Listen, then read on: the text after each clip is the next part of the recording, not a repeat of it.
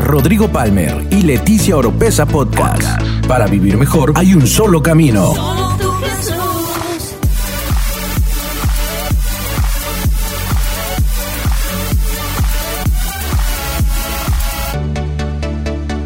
Escucha todas las semanas la clave para tener una mejor vida. Una mejor vida. Los sabios ver la estrella. Cuando entraron en la casa, vieron al niño con María, su madre, y se arrodillaron para adorarlo. Abrieron los cofres que llevaban y le regalaron al niño oro, incienso y mirra. ¿Qué le regalaron? Incienso y mirra. Espíritu Santo, te pido en el nombre de Jesús que hoy tú nos lleves a un lugar más profundo en conocerte a ti. Señor, ¿quién como tú?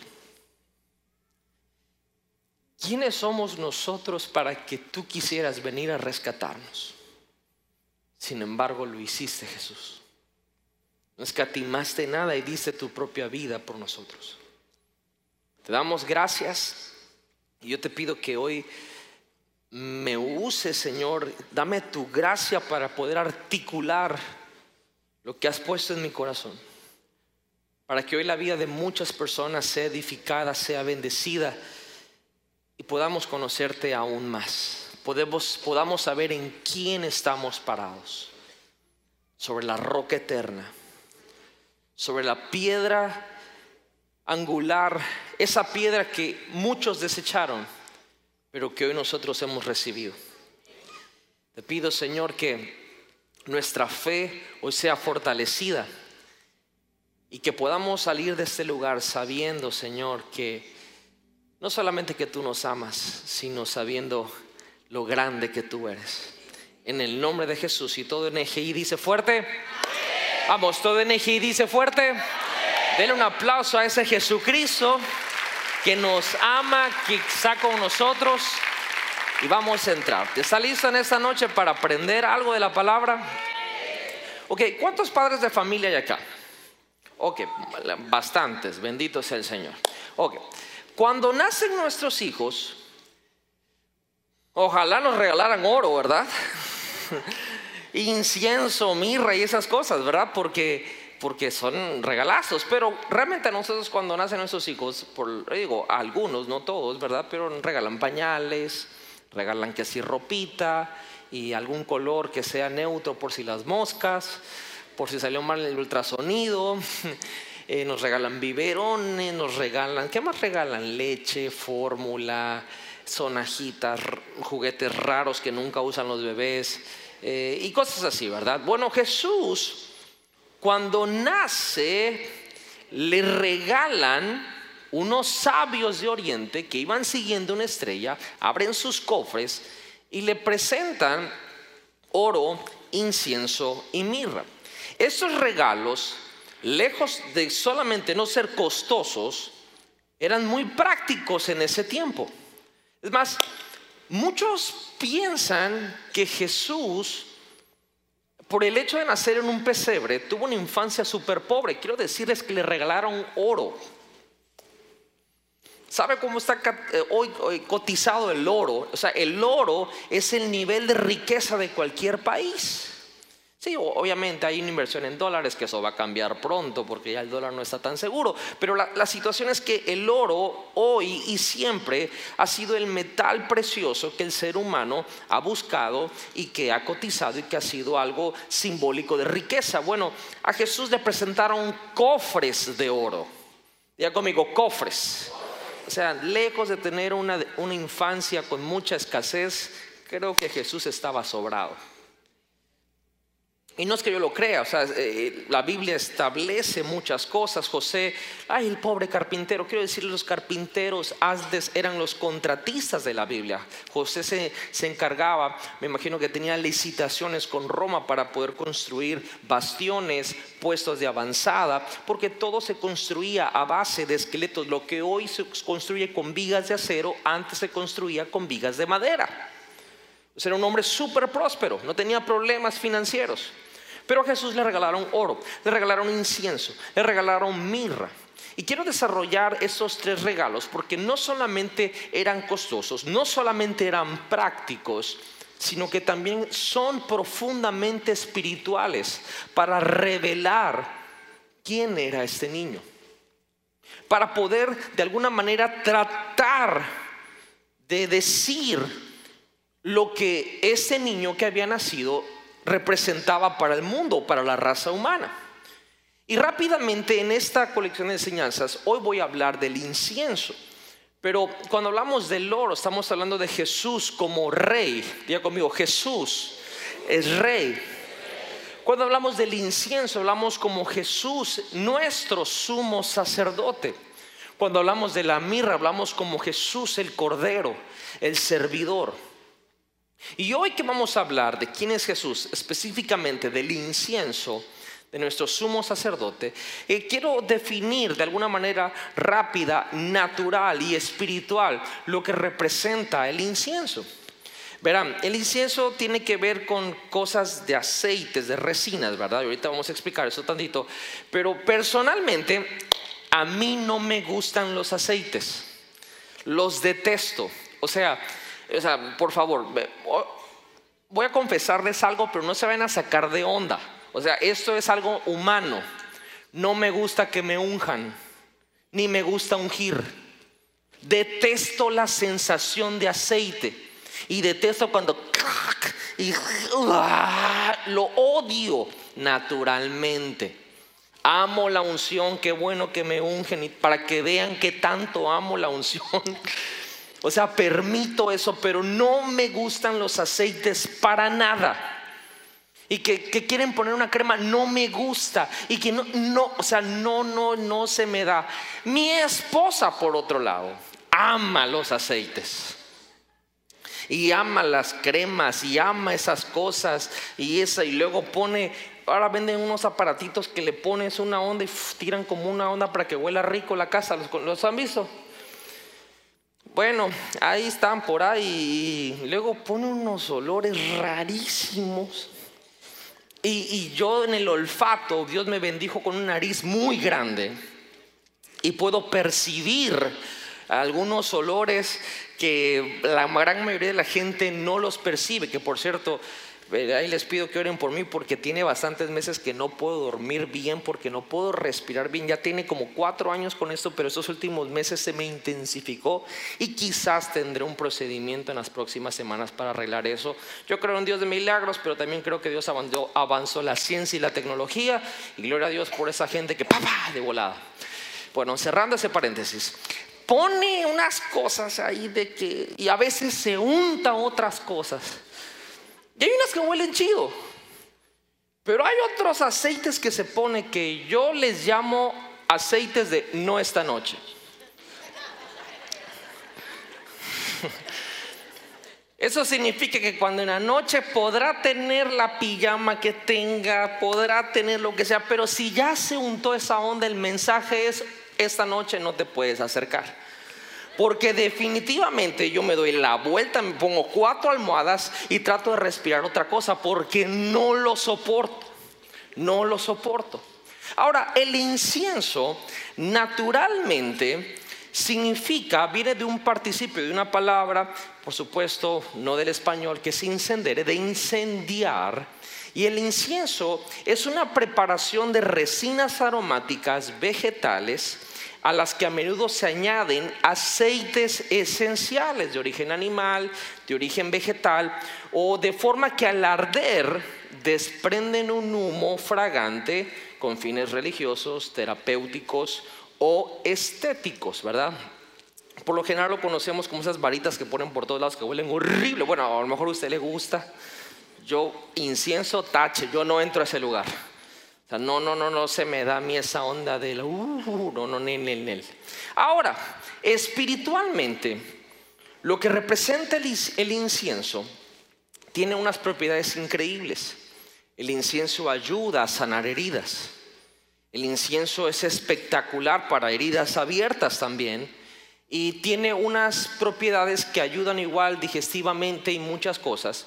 Y espiritualmente, antes el sumo sacerdote utilizaba el incienso para que cuando hacía los sacrificios, que ahorita vamos a entrar ahí, y los quemaba, usaba incienso, los ponía ahí y desprendía un olor o un aroma, una fragancia agradable y simbolizaba la oración del pueblo que subía delante de Dios con fin de que el pecado pudiera ser tapado por un año para que no vinieran las consecuencias del pecado de ese pueblo. Quiere decir que el incienso tenía un uso sacerdotal. Por eso cuando estos sabios le presentan al niño Jesús uno de esos presentes, que es el incienso, representa que Jesucristo o Jesús es nuestro sumo sacerdote. Dile que está al lado, Jesús es mi sumo sacerdote. Ahora voy a ir por, a poner un, pequeño eh, fundamento para poder entrar en cosas bien sencillas. Hoy le quiero compartir sencillamente dos cosas que hace nuestro sumo sacerdote, pero para eso quiero explicar un fundamento. ¿Me lo permiten? ¿No hay ningún problema? Vamos a ver qué es lo que hacía bíblicamente el sumo sacerdote o las funciones que tenía en la Biblia, en el Antiguo Testamento, en el Antiguo Pacto. Y eran tres, eran muy sencillas. Número uno, el sumo sacerdote en el antiguo pacto representaba al pueblo delante de Dios. Es decir, todo lo que Dios quería decirle al pueblo, venía al sumo sacerdote y el sumo sacerdote lo expresaba al pueblo. Y al revés, todo lo que el pueblo iba a ofrecer a Dios, lo, ofrecía a través del sumo sacerdote. ¿Quedó claro ese concepto? No tiene nada del otro mundo, ¿verdad? Lo segundo es que el sumo sacerdote es el encargado de hacer los sacrificios o hacía los sacrificios para cubrir el pecado temporalmente. Tenemos que entender las costumbres que tenían ellos y es que una vez al año alguien escogido, el sumo sacerdote, entraba al lugar santísimo con sangre de un sacrificio, de un animal perfecto, sin mancha, sin arruga, sin la patita chueca, sin el ojo visco, lo sacrificaban y entraba al lugar santísimo, al lugar propicio, que me gusta más como se lee en inglés, que es el lugar de misericordia, rociaba la sangre, ponía el incienso, se levantaba el humo y salía dando las nuevas al pueblo de que sus pecados habían sido calmados o tapados por un año, porque era temporal, era cada año. Él era el responsable de esos sacrificios. Tercero, el sumo sacerdote hacía oraciones a Dios por el pueblo. Es decir, si el pueblo quería comunicarle algo a Dios, el sumo sacerdote entraba todos los días, ahora sí, al lugar santísimo y oraba a Dios a nombre o a favor del pueblo. Esas eran las funciones del sumo sacerdote en el antiguo pacto y que de alguna manera tienen una sombra de lo que Jesús hace con nosotros hasta el día de hoy. Ahora, ¿por qué, en primer lugar, existía el sacerdocio o por qué razón se nombraron personas como sacerdotes y sumos sacerdotes, que esa palabra sumo sacerdote no se entiende correctamente en nuestro lenguaje actual, simplemente sumo significa el más alto el sacerdote más perrón, el sacerdote más chido, el más calatachuelas, el más perro de todos, así se entendía, el sumo sacerdote. Entonces, ¿por qué existía un sumo sacerdote? Y ahí tenemos que remontarnos directamente a lo que pasó en Edén. En Edén vamos a ver dos cosas muy importantes. Número uno, y créeme que soy muy nervioso con eso que viene la santidad de Dios. Y dos, la naturaleza y la fuerza pecaminosa del ser humano. En Edén se crean estas dos fuerzas, o no, la palabra crear no es la correcta, en, aparecen estas dos fuerzas, que es la santidad de Dios y la naturaleza pecaminosa del hombre, y es la razón por la cual se forma un sacerdocio para poder intervenir entre Dios y el hombre. Ese es el concepto del sacerdocio o del sacerdote.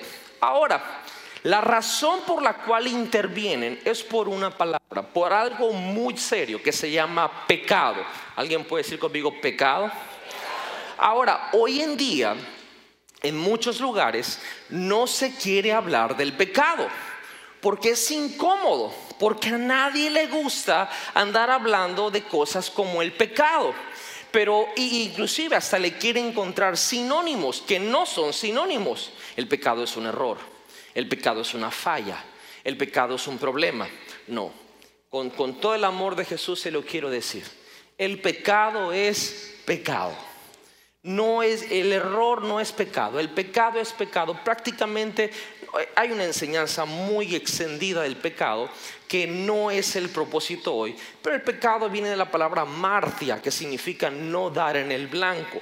Quiere decir que cuando tú no das en el blanco, te saliste del camino que tenías que ir.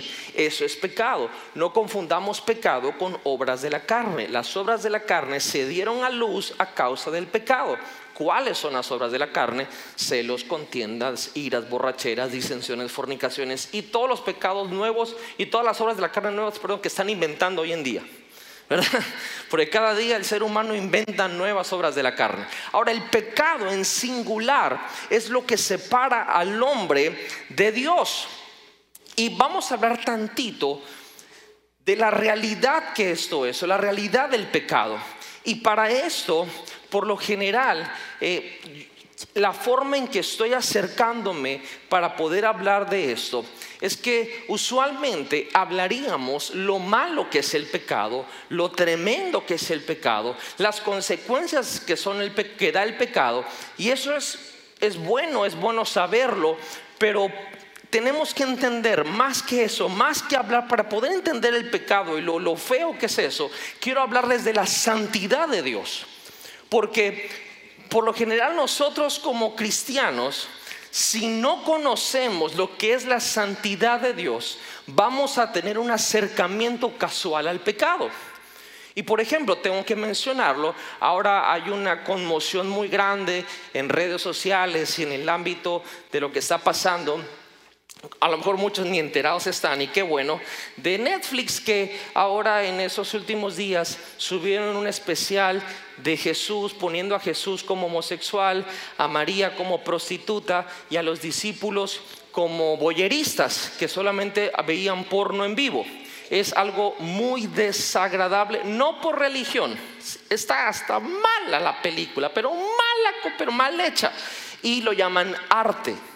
Obviamente mucha gente, eh, gente de Dios se levantó y empezó a publicar en sus cuentas, yo cancelé mi suscripción a Netflix y que esto y el otro, empezaron a subir por aquí, por allá, por allá, por allá, por allá, por allá, por allá. Y hay gente que está diciendo, ay, qué exageración, hombre, es una película, hay de todo. Sí, pero lo que no logramos entender es que ya en todo lo que está en la programación nos quieren obligar a ver cosas que uno no quiere ver. ¿Verdad? Y digo, yo no estoy en pos de pelear porque precisamente los cristianos somos más conocidos por lo que estamos en contra de lo que estamos a favor. ¿Sí me expliqué? Nos conocen qué es lo que no se puede hacer, pero no nos conocen por lo que hacemos realmente. Y yo creo que es más edificante ser conocidos por lo que estamos a favor de lo que estamos en contra, porque hay una realidad, no toleramos el pecado.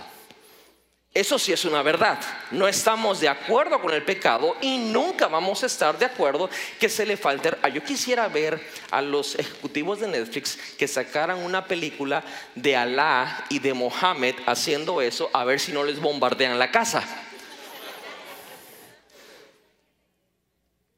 Está dicho en el lobby del LGTB, está dicho que los que más le hacen la lucha son los cristianos. Y la estrategia es hacer de menos la deidad de Jesucristo para que los cristianos dejen de tener la fe que tienen en Jesús y así no se opongan al movimiento LGTB. ¿Me expliqué?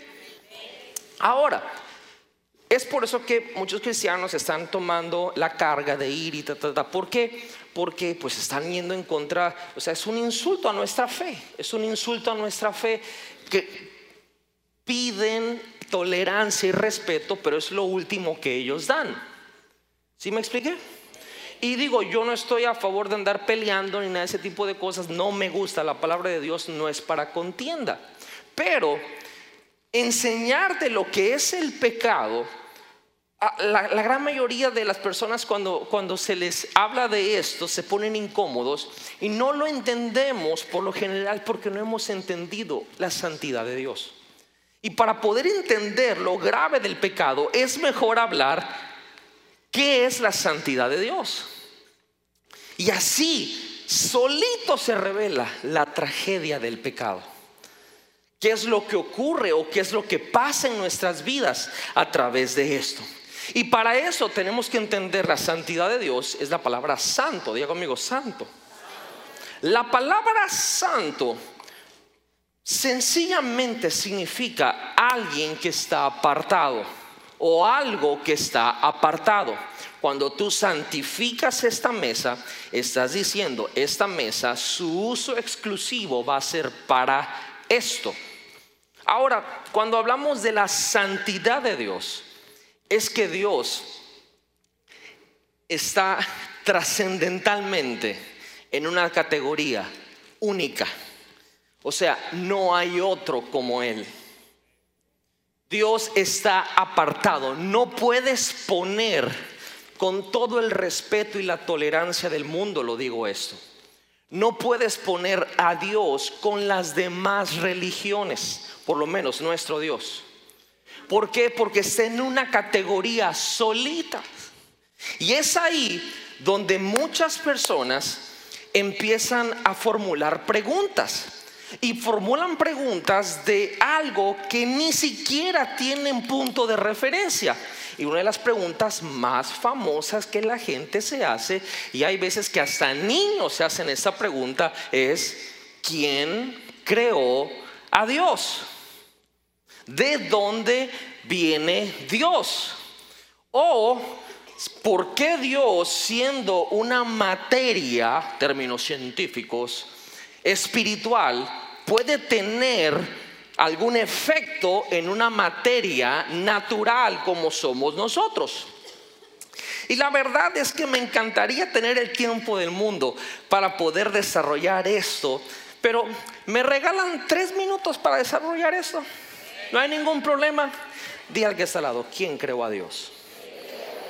Añañita, ñaña. Dígale, ¿de dónde viene Dios? Bueno, tendría que empezar diciéndole que esa pregunta ni siquiera se debería de hacer. Ahora, ay, qué fácil. No, déjeme respaldar por qué ni siquiera se puede hacer esa pregunta. No tiene sentido hacerla. Porque si usted está preguntando quién creó a Dios, estamos ya suponiendo que nuestro Dios tiene un límite. Estamos suponiendo que nuestro Dios tuvo un inicio y que tendrá un final. Pero la realidad es que Dios es. No hay un inicio y no hay un final. Y la gran mayoría de las empresas y corporaciones serias o lugares que tienen algún éxito e influencia en cualquier territorio, dominio, se manejan por decálogos. ¿Sabe lo que es un decálogo? Me imagino que no, o están muy cansados. Bueno, un decálogo tiene que ver con 10 cosas. Dios tiene su decálogo y no fue coincidencia que lo escribiera en el primer libro de la Biblia, en el primer capítulo y en el primer versículo. Y son 10 palabras. En el principio Dios creó los cielos y la tierra. Con esas 10 palabras Dios encapsula que no se puede preguntar quién lo creó Pastor, no entiendo. Deme dos minutos 30 segundos. Ahí voy. En el principio, tiempo, Dios creó los cielos, espacio y la tierra, materia. Nosotros vivimos en una dimensión de tiempo, espacio y materia, lo cual se llama continuum científicamente. Quiere decir que ninguna de ellas puede coexistir separada de la otra. Y cuando hablamos de continuum, estamos hablando prácticamente de una trinidad de trinidades. ¿Qué significa eso? Aquí para Tiempo es pasado, presente y futuro. ¿Vamos bien? Espacio es altura, longitud y anchura. Y cuando hablamos de Me falta una, tiempo, espacio, materia. Tiene tres estados, sólido, líquido y gaseoso. Cada una tiene tres cosas y son una trinidad.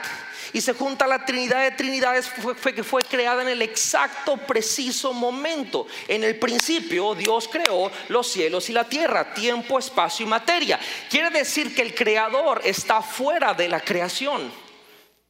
Por eso la creación no puede preguntar, ¿quién creó esto? Nunca lo va a saber. El que creó esta pantalla no está ahí adentro de la pantalla poniendo las imágenes, está afuera.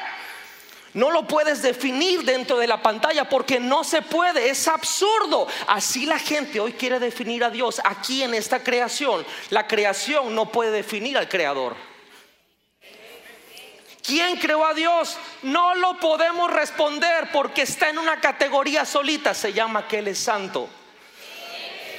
Es por eso que cuando los ángeles están dando vueltas alrededor de su trono y ven algo nuevo que Él hace, ven algo que no habían visto, que constantemente lo están haciendo, ¿qué es lo que dicen los ángeles?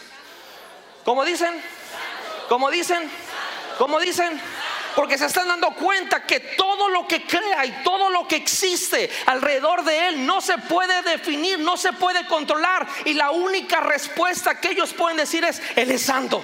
Él es santo, Él es santo. Está en una categoría separada de todos nosotros. No podemos entender cómo lo hace. No podemos entender cómo funciona. Él es santo. ¿Y cómo es posible entonces que esa materia que está ya espiritual puede tener un contacto o un efecto en esa materia natural? Entonces tendríamos que preguntar cosas tan sencillas como qué es la conciencia.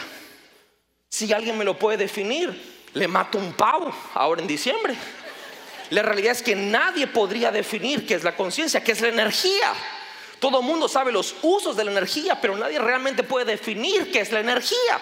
Sin embargo, todo mundo sí tiene algunos puntos de referencia para decir que hace seis mil años algo pasó que nadie tampoco puede definir y hubo una explosión muy grande con caldos primitivos y biológicos e hicieron una conjugación de químicos y que ahora son también nuestro razonamiento. Si nos vamos a eso, la racionalidad entonces también es un conjunto de cosas químicas que explotaron. Yo no confiaría en eso si fuera tú. Porque no podría confiar en mi propia racionalidad. Porque si Dios lo podemos definir cuando Él en el principio, en el tiempo, si Dios que es materia, si no hay tiempo, ¿dónde lo pongo? Si no hay espacio, ¿cuándo lo pongo? No se puede definir de esa manera. Es por eso que también tendríamos que definir emociones y sentimientos como el amor, como el odio, como la rabia, como la alegría, como la paz. Y no se pueden definir tales cosas. De la misma manera como hoy tú con tu teléfono te puedes conectar a unas cosas que se llaman Wi-Fi, Wi-Fi para aquí, para Tabasco. Y no lo ves, pero funcionan. Así es Dios. Dios es el mejor Wi-Fi, el mejor Bluetooth, el mejor AirDrop, el mejor cualquier cosa que no se ven, pero sí funcionan.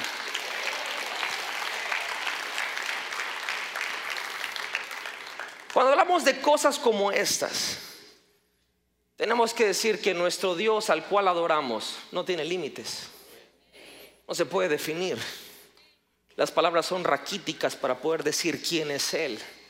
Solo podemos limitarnos a decir, Él es santo. Está en una categoría por encima de todo lo demás. La razón por la cual menciono esto es porque entendiendo la santidad de Dios, podemos concluir que Dios es perfecto. Que Dios no tiene faltas, que no tiene manchas, que no tiene errores. Dios es santo. Y verá, el hecho de que Dios sea santo no es un atributo. Santo significa que es la perfección de todos los atributos. Es decir, todo lo que usted diga de Dios significa que cuando los ángeles dicen es santo, todo lo que Él es es perfecto. Él no tiene ni sombra de corrupción, es inmutable. Alfa y omega al mismo tiempo. Es el autor y consumador de la fe. Al mismo tiempo. Es perfecto. Su poder es santo. Su presencia es santa, su gloria es santa, su espíritu es santo. Ahora, eso lo hace digno de nuestra adoración. No merecedor, digno. Porque no es que Él haga algo para que se merezca que lo adoramos, simplemente porque Él es, es digno de ser adorado. Su santidad es lo que lo separa de todos nuestros conceptos en nuestra cabecita. Hay una realidad, nosotros no somos perfectos.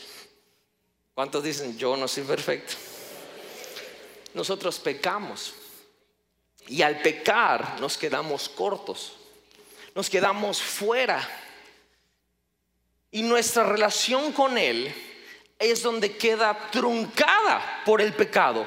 Por eso Dios odia al pecado. Porque el pecado es todo lo que Él no es. El pecado es no dar en el blanco. Dios es perfecto, siempre da en el blanco. El pecado es aquello o la consecuencia de estar separados de Dios. Y el problema es que cuando pecamos, nos separamos de Dios.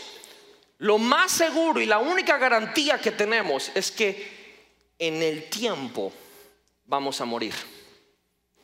No hablo físicamente, hablo espiritualmente.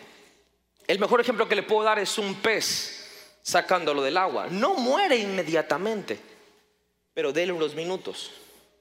Y la muerte de ese ser es horrible, es una tortura. El pez trata de jalar la forma en que sus brancas están diseñadas para respirar, que es bajo agua. Y, la cola se hace así, se golpea y busca, busca, busca, busca llegar al agua, pero no llega porque usted lo tiene ahí y muere. Así es el ser humano, separado de la santidad de Dios, separado de la presencia de Dios. Vamos a morir, por eso lo necesitamos. A veces hacemos una pregunta por formalidad, decimos, ¿cuántos quieren recibir a Jesús? Realmente tendríamos que decir, necesitas recibir a Jesús. El problema es que hoy estamos en una sociedad que todo lo ofende. Todo lo que le diga se ofende. Todo lo que le quieras comunicar lo ofende. Si porque eres vegetariano, porque eres vegetariano. Si porque comes carne, porque comes carne. Si porque no sé qué cosa, porque no sé qué cosa. Si porque eres eso, si porque eres el otro. Si porque eres disléxico, si porque no lo eres. Si porque eso, porque eres inclusivo, porque eres exclusivo. Si porque eres feminista, si porque eres machista. Si porque todo ofende. La realidad es que necesitamos de Dios. Y que el pecado nos separa de Dios. Y si esa verdad no la entendemos, vamos a pensar que no necesitamos un sacerdote. Y por eso para muchos Jesús es solo una opción. El sumo sacerdote en el antiguo pacto, una vez al año, agarraba un animalito y en el sacrificio de ese animalito pagaba por un año con su sangre el pecado de todo el pueblo sacrificaba ese animal inocente, entraba con su sangre al lugar santísimo, las rociaba sobre el propiciatorio, ponía el incienso y eso subía y descanso. Un año más tenemos aplacado la ira de Dios en contra del pecado. Quedaron tapados los pecados. De ahí salió la frase del chivo expiatorio. ¿Han escuchado esa frase del chivo expiatorio? El chivo expiatorio es un animal inocente que lo agarran y le dan durísimo. Él no tuvo la culpa, pero él lleva la culpa de todos los que hicieron algo y lo agarraron como chivo expiatorio. ¿Sí conocemos la expresión? Eso es lo que pasaba en ese entonces. Transferían los pecados de todo el pueblo sobre un animal perfecto. No tenía que tener ningún defecto ese animal. Lo transferían, lo llevaban lo sacrificaban. Y a ver, tapón. Qué crueldad. Qué mala onda con el bendito chivo. Qué mala onda con el borreguito. Qué culpa tiene el borrego de las metidas de patas de todo el pueblo. Y lo peor es que el borrego era perfecto prácticamente, no tenía errores. Y lo hacían para que el pueblo estuviera en paz por un año. Lo podemos ver desde ese punto de vista, a menos que no entendamos la justicia de Dios. La justicia de Dios tiene que castigar el pecado, pero al mismo tiempo tiene que extender misericordia. ¿Quién puede castigar con la justicia y al mismo tiempo que está castigando con la justicia? Obvio, ojo, estoy diciendo castigando el pecado, no al pecador. Tengo que dejar en claro bien esto para que no nos confundamos. Dios castiga él, no. Dios castiga al, no. Y extiende misericordia al momento que está haciendo eso. Ahora, este animal sin mancha satisfacía la justicia de Dios y al mismo tiempo extendía misericordia. Y era temporal, era por un año. Jesús tuvo una brillante idea. No podemos decir que está documentado en la Biblia, pero podemos ver el plan perfecto ejecutado a la perfección a través de Jesús. Jesús mismo orquestó su propia muerte. Él sabía en qué momento tenía que ser entregado. Él sabía los castigos por los cuales le tenían que dar. Él sabía cómo lo tenían que entregar. Él sabía que tenía que beber. Él sabía que no podían fracturar sus huesos. Él sabía que tenía que morir de cierta manera. Él orquestó todo, todo, todo, todo. Pero tuvo esta brillante idea de que por única vez el sumo sacerdote y el cordero iban a ser la misma persona. Él dijo, este sacerdote agarra un animal que no tiene culpa, lo mata, eso es abuso animal para todos los activistas. ¿Qué tal si, porque se veía muy gacho y mala onda el sacerdote matando al animal? Jesús dijo, ¿qué tal si yo soy el animal para convertirme en el sacerdote? ¿Qué tal si yo soy el cordero, el cual van a usar su sangre para que se rocíe sobre el asiento de misericordia y con el incienso suba y sea agradable el sacrificio a Dios y el pecado no se tape, se borre, no por un año, para siempre?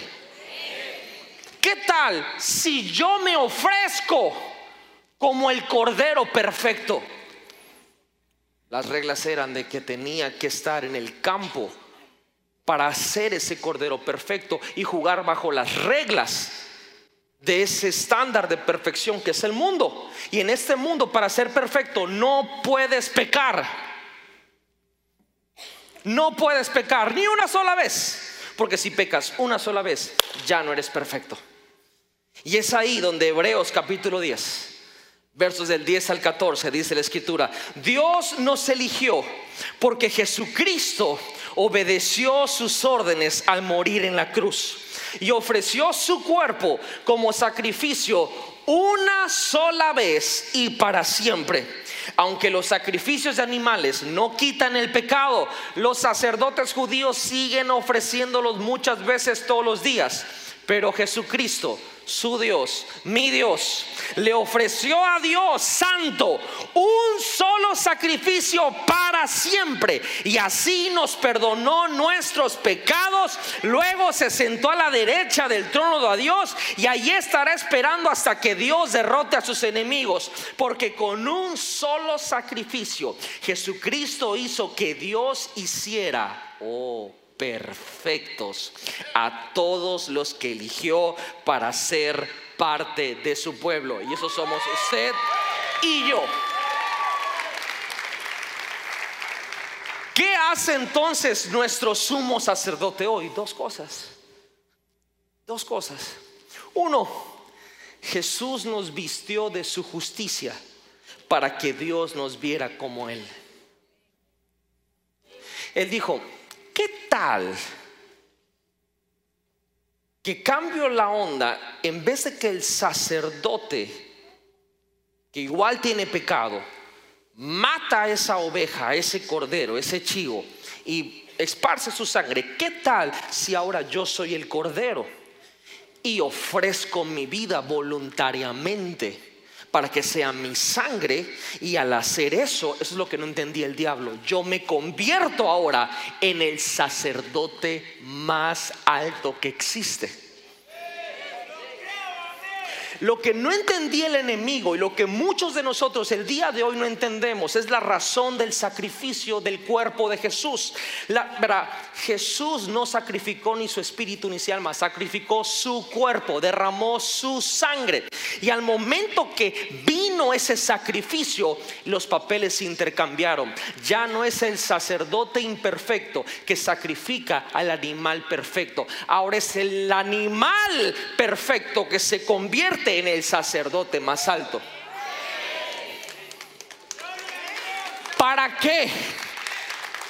Un sacerdote imperfecto no podría agarrar su ropaje y ponérselo a otro para que Dios cuando lo viera no lo viera su pecado, sino que hubiera la justicia.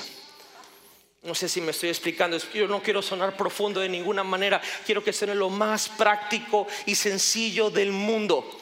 Jesucristo al morir en la cruz, al nacer, morir y resucitar, ser lo que hoy conocemos como ese Dios todopoderoso, lo que hizo ahí fue agarrar su vestidura de justicia que nunca falló, que nunca pecó y ahora la puso sobre nosotros. La Biblia lo dice así en Gálatas 3:27 y todos los que los que fueron unidos a Cristo en el bautismo se han puesto a Cristo como si fueran ropa nueva. Significa que cuando ahora Dios, ¿cuántos están en Cristo? ¿Cuántos saben que Jesús es su Dios, es su sumo sacerdote? Quiere decir que cuando Dios nos ve a nosotros, no nos ve a nosotros, ve a Jesús. ¿No han visto esas películas donde está escapando alguien y se pone una chamarra verde y de repente vienen todos siguiéndolo y viene y hace un trato con alguien y le pasa la chamarra verde y ahora se pone una gris y los que están buscándolo ven a alguien de gris y ya no lo siguen porque en su mente seguían buscando a alguien de chamarra verde? ¿Han visto ese tipo de películas? Jesús dijo, el enemigo anda buscando como león rugiente a quien devorar. Así que le voy a dar mi vestidura y cuando los vea se va a acordar quién le aplastó la cabeza. Se va a acordar quién lo venció. Por eso no hay, es mayor el que está en nosotros que el que está en el mundo. Al momento que Dios, por su justicia, va a castigar el pecado, busca pecado, pero si te ve con la ropa de Jesús. Dice, aquí no hay nada que castigar y por eso se suelta algo que se llama gracia. No es misericordia, es gracia. Un favor inmerecido. Algo más allá de lo que mereces. Es algo que no podemos entender. ¿Cómo es posible que yo siendo pecador Dios me ame tanto? Por el sumo sacerdote. Es por Jesús. Es por ese trueque que él hizo. Es por ese plot twist que hizo en la historia de la humanidad. Donde el Cordero dijo, yo me entrego, pégame aquí, dale acá, acuchílleme aquí, dame vinagre Ah, por cierto, hubo un detalle en la cruz. Verá, cuando estaba Jesús, dice la Biblia que Mateo 27, 35 dice, lo crucificaron y repartieron su ropa echando suertes. Eso es lo que hoy tratamos de hacer nosotros. Queremos agradar a Dios con suerte. Queremos agarrar la ropa de Jesús en nuestro esfuerzo. En otras versiones dice que tiraron los dados. En otra versión dice que la jugaron a ver quién se quedaba con la ropa de Jesús. Tener la vestidura de Jesús no es factor suerte. Es elección de Jesús dártela a ti. No tienes que jugártela Ya el sacrificio lo hizo Él. No tienes que, ¿cómo le hago? ¿Y cómo le hago? ¿Y cómo le hago? ¿Y cómo le hago para ser más justo? ¿Y cómo le hago? No se puede. No es por suerte. Jesús dice, yo te doy. Lo ellos quisieron jugársela, yo te la doy porque te amo. Y así el castigo de nuestra paz fue sobre él. Por sus llagas nosotros hoy hicimos curados. Es Jesús nuestro sumo sacerdote. Y, Jesús no solamente eh, nos ve y, y nos pone su ropa de justicia para que Dios nos vea como Él, sino número dos, Jesús no nos ve desde lejos con lástima, sino que Él entiende lo que pasamos, lo que hemos pasado y lo que podemos pasar. Verá en la acción de Él ser el candidato, de ser esa persona, ese cordero perfecto.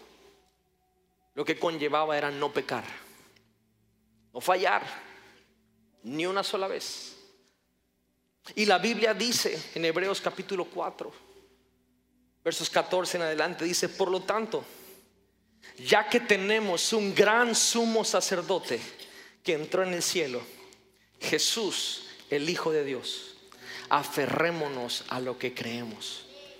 Nuestro sumo sacerdote comprende nuestras debilidades porque enfrentó todas y cada una de las pruebas que enfrentamos nosotros. Sin embargo, Él nunca pecó. Quiero decirte algo a mi amigo, mi estimado hermano en Cristo. No hay algo que tú y yo no hemos pasado que Jesús no lo vivió en carne propia. Pastor, yo no creo Jesús. Yo ya leí la Biblia, pastor, y yo veo que Jesús no pasó lo que yo pasé. Eh, eh, eh, pastor, yo, yo, nací en, en, un momento, en el peor momento de mi madre, yo vine. ¿Y cómo cree que vino Jesús? Vemos pastorelas y vemos todo angelical. La realidad y crudeza de ese momento es que una niña de 15 años salió embarazada. Era un escándalo y ningún hombre la preñó concebida del Espíritu Santo. Imagínese que le dijera esto a su hija. Papá, yo no sé. El Espíritu Santo.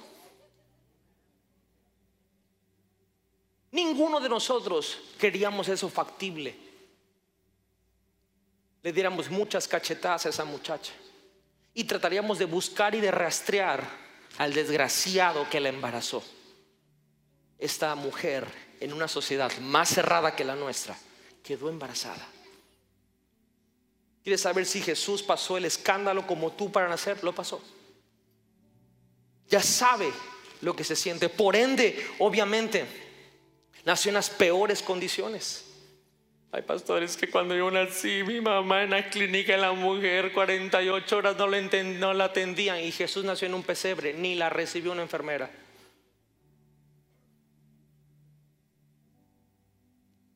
nació en uno de los peores lugares para que una mujer, algo tan delicado en higiene, alrededor de estiércol que podía traer muchas infecciones, solo en el ambiente, ahí nació Jesús. Pastores, ya lo pasó él.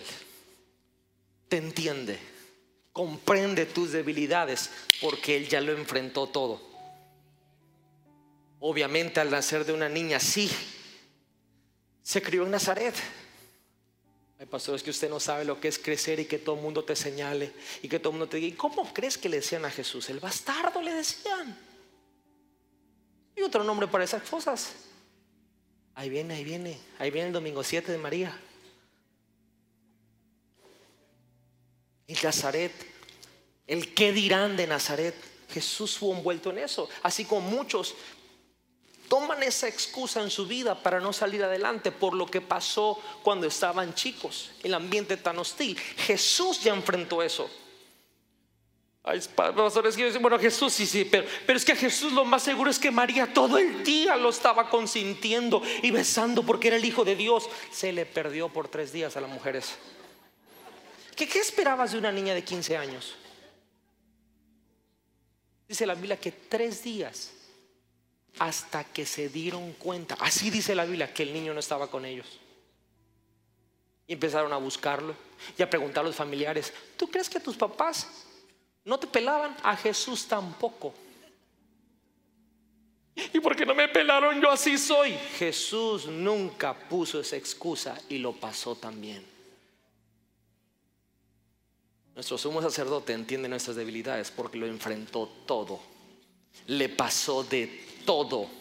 Experimentó de todo. Doctores, que mi papá se murió. Y también Jesús vio al hombre como figura paterna natural, José, morir antes de comenzar su ministerio. Una buena excusa para no comenzar. Padre, el que me diste, que no, yo no conozco al Espíritu Santo en persona, así está José y se me muere, qué mala onda. Porque me decirles que la costumbre era que el padre llevaba al hijo a la iglesia a los 30 años, a la sinagoga, y ya decía, es un hombre maduro, ya conoce mi oficio, ya se parece a mí y ahora le entregaba su herencia a los 30 años. Jesús no tuvo un padre que lo entregara. Así que toda esa excusa de que no tengo papi, Jesús ya la pasó. La enfrentó, la experimentó. Pasó hambre. No por pobreza, sino por gusto. 40 días en un desierto. Dice la Biblia que tuvo hambre y el diablo quiso aprovechar. Dile, estas peras que se conviertan en pan. Y la tripa, lo más seguro es que le sonaba igual que usted y a mí. Pero no se dio. Es como ponerse ayuno ahorita con ensalada de manzana, el pastel frío, la pierna, el horneado, el bacalao, el pavo. O sea, imagínense qué sacrilegio. Jesús se puso en ayuno en una fiesta de ellos. Ya pasó hambre, ya lo enfrentó. Y eso no fue una excusa. Jesús tuvo amigos. Porque en una cena les dijo, ya no les llamaré siervos porque el siervo no sabe lo que hace su Señor, les llamaré amigos. Específicamente dos, Judas y Pedro, lo traicionaron. Es que nadie me quiere, a Jesús tampoco lo traicionaron. Ya experimentó ese dolor. Ya sabe lo que se siente que un ser querido que tú confías y que te abres con el corazón y le dices, ¿sabes qué? Quiero decirte, eres el mejor amigo que yo tengo. Y a la vuelta va en el mismo momento y te traiciona. Ya Jesús sabe lo que se siente eso. Te entiende, te comprende. No tenía dónde dormir, muchas veces por el trabajo. El Hijo del Hombre no tiene ni dónde reposar la cabeza. Ay, pastor, es que hay tanta talacha que hay que hacer que no puedo. Y por... Ya Jesús se enfrentó eso. Ya sabe lo que es la fatiga y el cansancio extremo como ser humano. Ya sabe lo que no tienes ni dónde aconcharte, diría el choco, para dormir. Jesús pasó eso. Ay, pastor, pero yo creo que Jesús era como el populacho. No, Jesús era famoso. Y Jesús también tuvo que lidiar con la fama, cosa que muchos de nosotros nunca vamos a tener. Y no sabemos lo que se siente eso. Ser famoso ver un lugar y no poder ni siquiera ir a disfrutar de una película porque hay 20 mil personas que se quieren tomar hoy una foto, una selfie y no te dejan ni estar con tu familia en un lugar público. Hay muchos famosos que tienen todo el dinero del mundo pero no pueden ir a un parque de diversiones porque no los dejan tranquilos. Jesús era famoso, no podía salir porque se agolpaba la gente. Ya pasó por eso. Jesús también entiende a los famosos. Entiende a la gente que tiene mucha influencia con otras personas porque él de mayor influencia en ese momento en el mundo y lo sigue siendo hoy. Qué bueno. El pastor decía que en Hermosa no me quieren. Y Nazaret tampoco quería a Jesús. Su ciudad lo despreciaba. Y su familia no creía en él.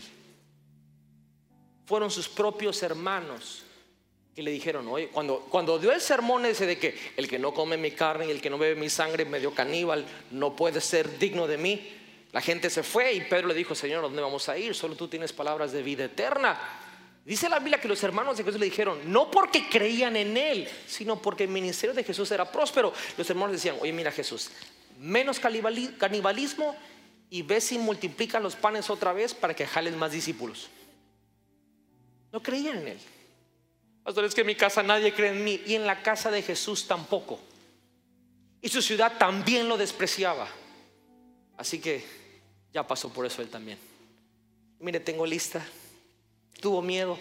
Jesús tuvo miedo. Tuvo miedo. Como el del YouTube. En Getsemaní dice que hasta sudaba gotas de sangre por la ansiedad, el estrés. Decía, es que me va a doler, o sea, me van a doler estos romanos, son terribles, me pegan duro, me va a doler, o sea, yo no le saco, pero, pero, pero sí le saco. Padre, habrá algo otro, otro método para morir. Es posible que pases de mí esta copa. Dice que un ángel tuvo que bajar para darle fuerzas. Ay, pastor, es que yo necesito que el Señor me dé fuerzas. Jesús ya sabe lo que se siente eso. Es que ya no puedo más, Jesús. Es que estoy a punto de morir. Jesús ya sabe lo que se siente, que te amenacen de muerte, que sabe. Y Él sí murió, tú y yo no. No hay algo que no haya enfrentado Él. Sabe lo que se siente cargar el pecado. Sabe lo que se siente cargar la culpa, porque la cargó toda la de nosotros en la cruz. Es que pastor, esta culpa de lo que hice, es que yo no me puedo perdonar. Y Jesús cargó eso. Jesús sabe, lo, ha experimentado lo que se siente que la presencia de Dios te abandone.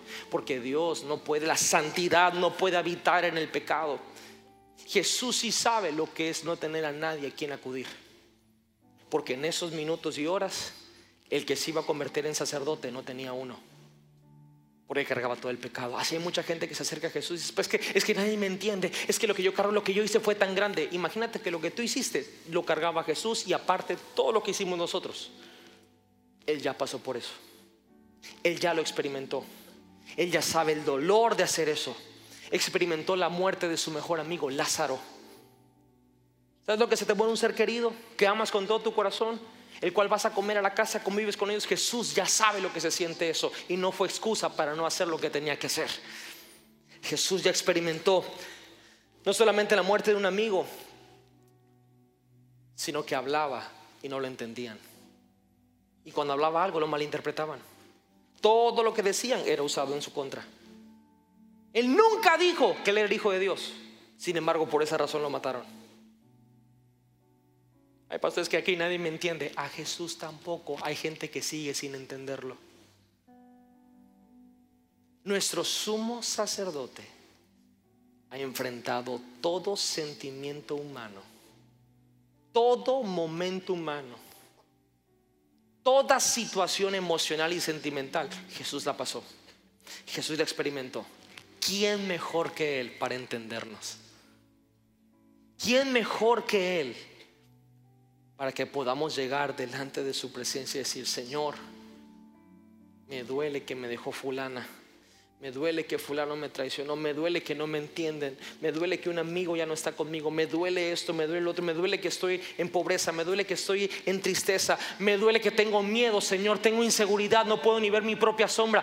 ¿Quién mejor que Él para entender la emoción humana si Él vino como hombre?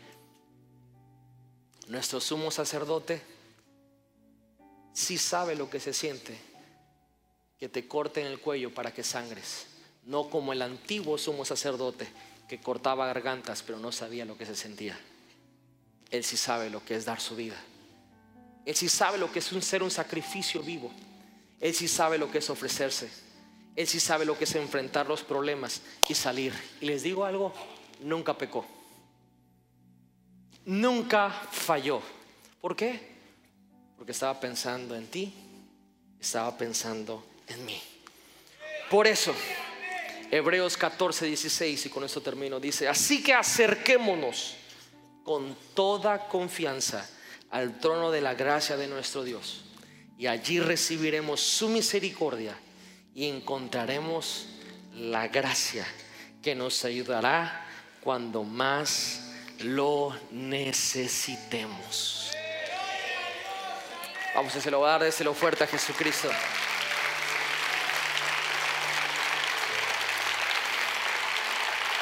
Nuestro sumo sacerdote nos viste con su justicia.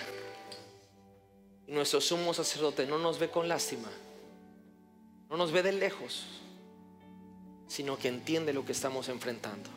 Por eso Él nos dice, ven, abre tu corazón. Recíbeme como tu Señor y como tu Salvador, porque nadie te va a entender como yo te entiendo. Nadie va a ayudarte a resolver tus problemas, porque yo ya los resolví, ya sé cómo se hace, ya pasé por ahí, tengo el know-how de cómo salir de ese hoyo.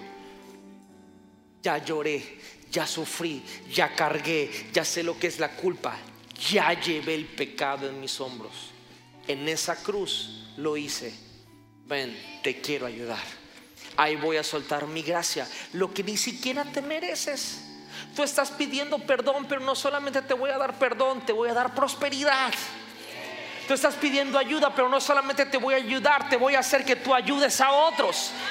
Acércate confiadamente al trono, porque ahí vas a poder utilizar la gracia en el momento que más lo necesites. Me encanta eso porque lo entiendo perfectamente por mis hijos.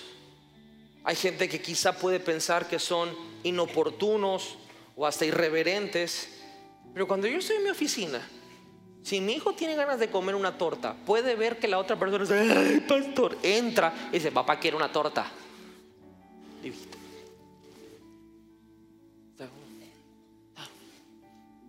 Gracias, ya se va entra confiadamente porque sabe algo. Él sabe que yo soy su papá. Él sabe que yo no le puedo, por lo menos yo no lo voy a regañar porque tenga la confianza de saber delante de quién está. Obviamente le enseño todo ese tipo de cosas, el protocolo, ese tipo de ondas. Pero lo que yo le he dicho a mis hijos es, yo soy su papá. Ustedes tienen el acceso a donde yo estoy. No existe, en mi, en mi familia no existe tal cosa como que donde yo voy mis hijos no pueden ir. Al contrario, donde yo estoy, mis hijos tienen que estar.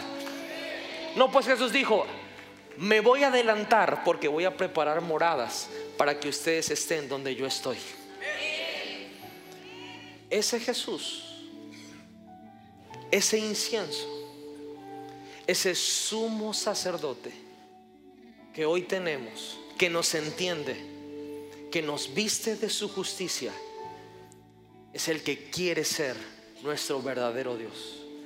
No un Dios de costumbre no un Dios de vocabulario, no un Dios de religión, no un Dios que porque te lo presentaron de chiquito y de chiquita no has conocido otra cosa y pues no te queda de otra que ser cristiano. No, no, no. Jesús de verdad. Un Dios de verdad. Que tú digas, yo te sigo, no porque mis papás me dieron la bendición de hablarme de ti, yo te sigo no porque me trajeron. Yo te sigo no porque tengo presión social. Yo te sigo porque creo en ti. Yo te sigo porque entiendo que necesito a mi Jesús, el sumo sacerdote. Necesito ese incienso que esos sabios entendieron. Hey, oro, mi rey. Incienso, mi sumo sacerdote. Mirra, el cordero servidor. Te sigo porque decidiste venir a mi condición de ser humano y enseñarme que sí se puede triunfar. Y no solamente decirme, ¿ves que sí se puede? Sino decirme, aquí estoy para entenderte, aquí estoy para ayudarte, aquí estoy no solamente para darte misericordia, sino puedes entrar al cuarto donde estoy sentado, al trono de la divina gracia confiadamente y la puedes usar a tu favor cuando la necesites. Habrá alguien que hoy le puede dar un fuerte grito a Jesús por lo que Él es, por el sumo sacerdote que tenemos el Cristo que nació de una virgen, murió, pero al tercer día resucitó. Qué hermoso es su nombre, qué maravilloso es Él.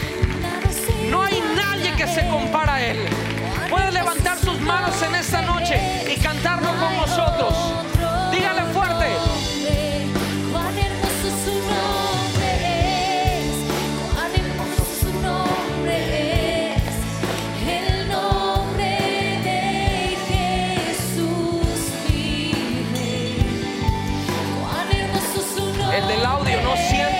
No siento a la banda.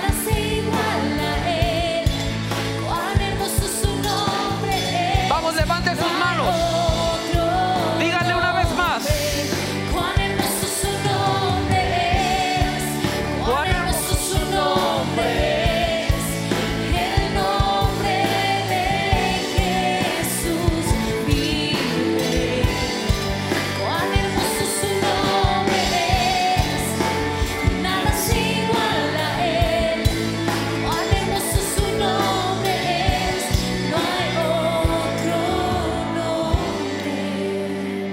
Por eso en esta noche yo quiero hacer una invitación, le llamamos, valga la redundancia, un llamado. Y es un llamado porque estamos familiarizados con los teléfonos, quizás alguien te marca en tu pantalla, sale el número del contacto y si lo tienes registrado, el nombre. Hoy, por lo menos tu mente ya registró quién es el que te va a llamar. Y se llama Jesús. La realidad es que hay un botón rojo y un botón verde. Tú decides si contestas esa llamada o la ignoras o peor, le cuelgas sin siquiera decir hola. Hoy ese Jesús te está llamando.